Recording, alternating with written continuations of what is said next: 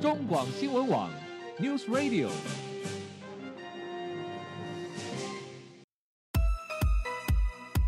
政治大人物、企业 E CEO 有何成功的秘诀、制胜的绝招？周日 Mr. Big，请他们说分明。社会重要议题、台湾文化传承，哪些话题最新鲜、最有趣？周日 Mr. Big 带您关心台湾脉动。每周日下午三点零二分，跟着主持人郭志珍，您也是周日 Mr. Big。各位中广新闻网的听友，大家好，欢迎收听周日 Mr. Big 焦点人物、焦点话题时间，我是节目主持人郭世珍。回到节目中，我们继续访问到的是远流出版社的副总编辑陈锡林先生，锡林兄你好。 Hello，主持人好，各位听众大家好。好，各位听众朋友，我们现在正在呃谈论的是这一本最新的国际的这个研究报告，当然也就是我们把它变成了一本翻译书，叫做《中共公台大解密》这本书的作者是易思安先生。从这位呃易思安呢，他是呃现任。美国华府智库二零四九计划研究所的研究员，他长期在关注台海亚洲的局势，并且写了这一本《中共公台大解密》。我们刚刚节目中也特别聊到说，其实对于中共公台这件事情，已经不是会不会公台，而是。在中共的官方里面，他们认为解放台湾是他们历史必须要完成的任务。因此，身为台湾的人民，我们在面对这个问题的时候，必须要更清楚的意识到说，其实这样的一个危机永远存在，只是时间表的问题。但在这样的一个压力之下，我们又该如何看见跟因应中共公台这件事情？好，其实我我想进一步请教西林兄啊，其实，在二零呃一三年啊，其实国防部曾经公布了一份情资。显示，呃，就是对于说我们刚刚提到的时间表跟什么时候啊，什么情况下，那时候这份情资显示说，中国大陆很可能会在二零二零年启动对台军事行动，而这项攻台计划是在中共的第十八次。全国代表大会中，也就是那时候的胡锦涛跟习近平的权力交接时候所共同做出的决定。是，哇，那这样计划，这个计划性的可能性高度有多高呢？还是说这？还只是中共另外一种惯用的恫吓的一种一种宣传的方式呢？是，其实我们要观察，在十九大的时候，习近平他并没有指定接班人。嗯这个动作呢，其实是改变了，就是说自从邓小平时代以来所所建立的这个这个集体领导的模式。是所以接下来到底会发生什么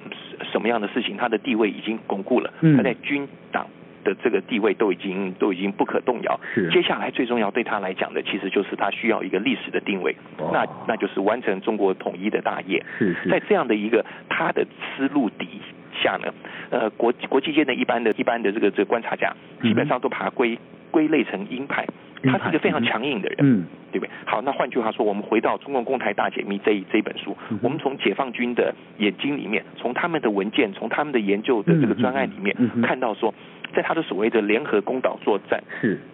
其实在他这个计划里面呢，总共有分成三个阶段。是，第一个阶段叫做封锁与轰炸，嗯哼，嗯哼就说它的主要目标是必须要绝对的掌握在台湾海峡的电波频道，啊掌握台湾海峡的空域嗯哼跟台湾海峡的海域。嗯哼所以换句话说，他会在用他的火箭军呢、嗯就说用他的飞飞弹部队嗯，他必须要取得制空权，是然后他一定会主动攻击台湾海军的的的的的这个舰队，封锁嗯哼我们的港口嗯跟哼机机场嗯哼，接着对台湾整个全岛进行轰炸。是在这个第一阶段呢，《中共攻台大解密》这本书里面，他提出一个很重要的问题嗯哼，就是中共会不会主动攻击美国？嗯在美国还没有出手之前，是他主动的把呃在关岛的、在冲绳的或者在日本本土的这个美军的基地加以攻击。嗯哼，它假等如于是双边作战，用来控制美国或日本对台湾的这个军事行动，它伸出援手是这个意思是，嗯，他预防性的先把这些地方先打一遍。嗯哼好，这个是第一个阶阶段封锁与轰炸。嗯哼第二个阶段，第一个阶段结束之后呢，紧接着就会进入第二个阶段，叫做两两栖登陆两。栖登陆，两栖登陆最主要的目标就是必须要攻在台北市。嗯哼，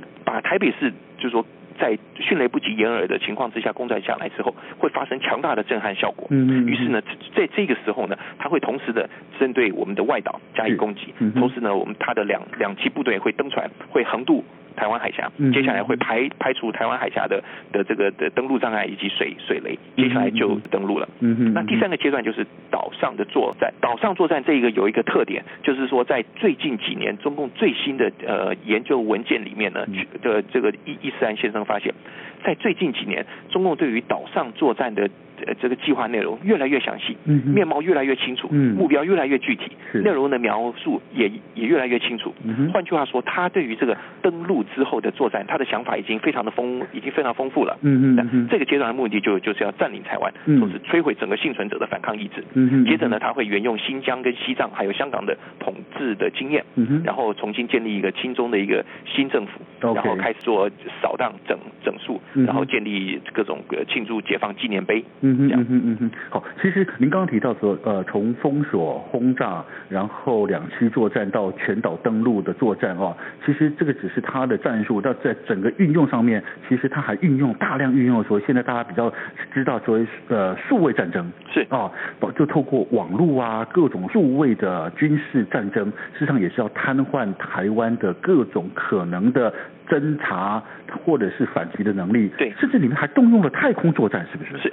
假如呃，假如台湾是一个人的话，嗯那就说网络这部分就是我们的神神经，是它传导讯息嗯，它呃呃反映从它把问题从外面反映到内内部嗯，它把命嗯令从内部呃传达到外部嗯哼，所以只要把网络，然后把把把这个部分瘫痪掉的话呢嗯，在《中共公台大解密》这本书里面提到，解放军认为把这个部分瘫痪掉之后，台湾的那个讯息的系统就已经就已经瘫痪了。瘫痪了。但是《中国国台大解密这》这本书，它里面讲到一个很可喜可贺的现象，嗯台湾跟一般的有机体不一样，嗯或许我们的呃神经可能会被它破坏，嗯但是第一个它可以修复，第二个单独不同的个体手脚，它本来就具有单独作战的能力，嗯嗯嗯或许在呃神经被破坏之后，它的动作或许有点迟缓，或许有点不协调，嗯嗯但是它不是一个容易被摧毁的目标。是换句话说，真正在中共的解放军里面，那些可以相信，就是说他们自己真正的文件里面所提到攻台作战的时候呢，其实是心中是充满敬畏的。啊，他们没有对这件事情掉以轻心，是是他们并不像外在的那种宣传说，我三天就把台湾打下来了，不嗯哼是。嗯哼嗯哼他们解就说解放军专业军人是知道说，这不会是一个简呃简简单的任务。是好，那这样子的话，我们就不仅回来问我们自己了。如果说中共解放军对于攻台作战过程里面，对于我国国军是抱着高度的敬畏的一种可敬的对手的话，那我们回过来问我们自己，我们是不是我们的国防武力，我们的国防战力？是不是也具备足够的军事能力来对抗中共的侵犯的呢？他那伊斯兰又是怎么解读台湾的目前的状况的呢？是在《中共公台大解密这》这本书里面，就说他把台湾的这个防御的力量哦，嗯就说基本上它也分成大概是三个三个阶段，嗯哼这三个阶段分别是因应中共的呃。封锁与轰炸是，还有就就就说登陆以及嗯哼岛上作战，是分成这三个阶段呢，嗯哼来来进行我们的回应。嗯那其实，在《中共公台大解密这》这本书里面，我们我们可以看到，解放军的文件里面对于台湾的海岸防御啊，嗯其实是非常的敬畏的。嗯哼他们嗯哼最害怕、最讨厌的事情，第一个就就是我们常常说的，我们的海岸非常丑丑陋，嗯哼非常多的嗯哼消波块，嗯哼非常多的这个离岸风车，是非常多的这个就说养殖的箱网等等等等。这那不这是不利于他们登陆。对，嗯它台湾的海滩是一个像中世纪一样那么丑陋可怕的一个一一个外外貌。嗯哼那对于想要登陆的人来讲嗯，那个是非常麻烦的一件事情。嗯哼换句话说，只要有适当的水雷的部署，嗯那呃，就是说就可以让登陆这件事情变得困难重重。是事实上，在就是说中共就是说《公台大解密》这本书里面呢，它特别引用了非常新的，二零一五年中共有有有一本专书叫做《信息化战争心理防护》，嗯里面解到解放军的心理的这个震撼、心理的障碍，是包含他们渡海会晕船，嗯哼战场残酷的情况会嗯哼造成他的意志低落，嗯哼嗯哼血腥的屠杀造成解放军的士兵心理和生理的负担，嗯哼接着呢就会有焦虑、嗯恐惧、绝望、避战、怯战。上下互相责怪嗯哼，反嗯应哼迟钝，然后嗯哼精神崩溃、行为异常等等是等等等等，嗯哼嗯相互埋埋怨等等等等。所以换句话说，解放军连对于他们呃士兵们可能遭到的心理的震撼。都已经预先去做了设评想估哎对嗯，预先去做了评估嗯，哼从而去思考说怎么样脱离，怎么样就说帮助他的军队变成一个更有效的这个战争机机器嗯哼嗯。那我们回到台湾的防御的这个角度，同样分成三个阶段。嗯那哼这本书我这本书里面其实非常可贵的，它是把两岸的作战序列嗯全部都列列出来。嗯哼嗯哼作者甚至把他自己的所有的研究的资料、中文的资料、嗯英文的资料，全部都把它摊开来，是邀请读者们一起来检视说嗯哼，他所使用的这一些文件资料啊嗯是不是具有足够的可可信度。哼是对是，是，所以其实《中国公台大解密》这一这本书是非常容易阅读，然后对我们每一个人非常相关。它里嗯哼面的主题呃描写的非常清楚。是，的确，它真的是一个非常重要，而且关系到我们每个人本书。好，那我们要回过头来，如果说真的两岸发生的这样的所谓的台海之间的战事的话，其实我们大概呃国人心里面都很清楚啊，呃，对于台湾跟大陆之间的战争，绝对不会是一个单纯两岸的战争，它绝对是一个国际的一个高度关切的一个冲突没有局错面哦。好，那我们一直在谈说，那台湾不是有所谓的美国的台湾关系法？是对台湾做一定的保护性的作用嘛是？好，我们不仅要回来问说，呃，除了我们自己国防的战力啊，呃，要该如何持续的啊、呃扩充之外，那对于台湾关系法，对于美国，对于这样子的一个两岸之间的冲突，他会抱持什么样的态度？如果真的发生战事，美国真的会遵循台湾关系法的内容吗？支持台湾吗？是这样子吗？呃，在《中国公台大解密》这一本书哈、嗯它有一个就是说导读的序言。嗯，导读序言的撰写这一篇导读序言的的这个人呢、啊他嗯其实身份非常值得重视。嗯他的中文名字叫做薛瑞福，嗯哼他目前是美国国防部的助理部长。是那他所负责的区域就是亚，就是亚洲太平洋地嗯哼地区。那换句话说呢，美国的这一个国防部的助理部长啊，他在这一篇呢导读的序言里面，他提提出说，他认为美国对台的重大军售应该定期的规律的进行。嗯哼，同时呢，应该寻求适当的方式，将台湾这一支非常效能非常高的军队啊，纳入美国的区域安全架构。嗯哼，具体的来说，包含海域警觉、弹道飞弹防卫，还有人人道协助、灾后救援等等等等，这个嗯哼这个这个方面。所以呢，就是说，呃，在这本书里里面提到，美国人不管是基于他们的崇高理念，嗯或者是基于眼前现实的美国国家利益，是，美国人是会对台湾伸出援手的。嗯哼嗯，当，然，在台湾的在《中共公台大解密》这本书里面提到，台湾的防卫计划，它的那个基础点啊，它的那个那个基础的假设嗯哼是说，当我们在没有美国人援助的情况之下，嗯，我们能够怎么样独立的进进行是作战，是这点非常重要，是因为我们不能把所有的希望全部压寄托在美美国美国的帮助嗯哼或是嗯哼日本的情报援助等等。嗯哼，嗯哼，好，其实呃，我们必须要说，台湾关系法对于美国来讲，某些层面它有它一定的，当然除了除了是呃符合美国国家最大利益的之外，事实上台湾关系法好像也是美国国内法，是不是？是它是一个美国的国内法，嗯所以呢，就就就说它这个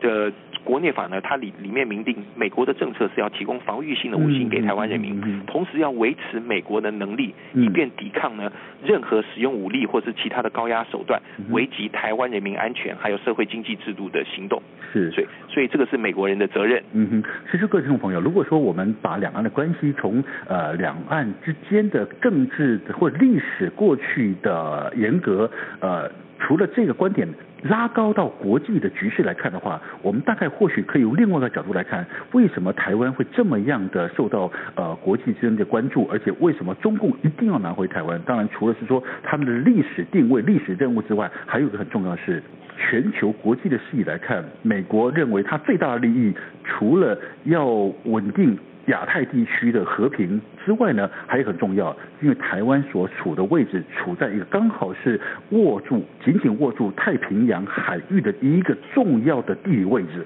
那这个形成了一个最佳的战略位置，是美国绝对不会轻易放弃的地方。感觉好像某台湾某些层面，呃，有点像是欧洲火药库之称的巴尔干半岛，感觉是这个样子。因为巴尔干半岛也刚好处在欧洲的东南部地处欧亚非三大洲的汇合处，好像台湾的战略位置变得非常非常重要，也因此变成了台中共一定要拿下台湾，这这是除了历史定位之外，它也有它的所谓的战略跟经济价值，是不是呢？台湾的战略位置这一这个议题，其实我们可以从解放军的角度来来看，嗯在就说《中共共台大解密》这本书里面，他引用了中共的两个重要的文件，一个叫嗯哼台海军事地理教程，嗯哼一个叫日本航空自卫队。嗯哼在这两份解放军的文件里面呢，都讲到说，一旦中国大陆和台湾完成统一，嗯那么呢，日本就完完全全处于中国战斗机的打击范围里啊里面。是这个时候呢，这个解解放军的这个这个想法其实是非常可怕的。嗯哼解放军认为说，只要把日本的这个进口量啊，嗯把它缩减到现在的百分之五十的时候呢，是就可以造成日本的国内饥荒。啊，换句话说，当他取得台湾的时候呢，以台湾为基地，他把武力向外扩展的时候，日本就惨了。对哇，所以这个时候呢，中国就会变成完完全全的区域霸权。嗯哼，对嗯哼，所以从这一点来看呢，我觉得台湾的呃，就就是说我我们真的可以看到台湾的这个这个战战略位置是非常的重要的。嗯哼事实上，我们作为读者其实不必自我轻忽，是我们不必是觉得说台湾哪有什么重要，台湾怎么能打，马上就投降了，我们不必这样子想。嗯哼中共公台大解密》这本书告诉我们说，第一个我们是重要的，嗯哼第二个我们的防御能力、我们的抵抗能力是是有的是是有的，是嗯是是是坚强的有。一定的战力哈对，，第三个最重要的是，我们要思考，当这场仗打起来的时候，我们个人身家性命受到巨大的嗯哼这个这个浩劫，整个台湾的经济完了嗯，中国的经济会完了嗯，哼整个世界经济的供应链会受到巨大的冲击是嗯哼。那在整个情况之下，没有人是赢家嗯，哼其中只有一个人输最多，那就是台湾是。在这样的情况之下呢，我们如何避免这场战争？嗯哼，当战争发生的时候，就代表这是一切国安人员、一切外交人员的最大的失败。嗯哼，所以这本书里面，它的《中共共台大解密》，它特别强调，就是我们要用各种各样的方式来避免战争，是而避免战争最好的方式呢，就是我们要研究，我们要了解我们的敌人，我们知道他在想什么，嗯哼同时呢，我们从而去思考出一个如何怎么样，就是呃跟他相处之道。嗯哼那所以在《中共共台大解密》，它这这本书讲到说，对台湾来讲，我们要避免战争，第一个方法，我们要从一个小地方开始做起，嗯哼就是我们要研究解放军的资料，是我们要知道他在干嘛，我们要知道他想什么，嗯哼他最新的教范，他最新的文献这一些东西，他们里面写了什么？嗯哼如果易思然作为一个美国的研究员，他都有办法在他的研究机构里面，在不同的研究机构里面取得中共解放军最新的史料，这件事情对最新的资料，是这件事情对我们来讲也没什么难的，嗯哼我们也应该去尽量的没去错研究对方在想什么。那第二个，对美美国来讲，一定要就就是说要要重新的体认到，就是说台海是一个高度可怕的一个火药库，嗯非常的致命。是台湾第二，台湾具有高度重要的战略地位，是这一点是已经由经过解 这这个等于说是由解放军认证的这个嗯哼这个重要性。嗯哼那第第三个呢，台湾是一个很重要的地方，嗯必须要纳入整个这个区域安全的体系没，错跟亚太其他的伙伴一同维持整个区域的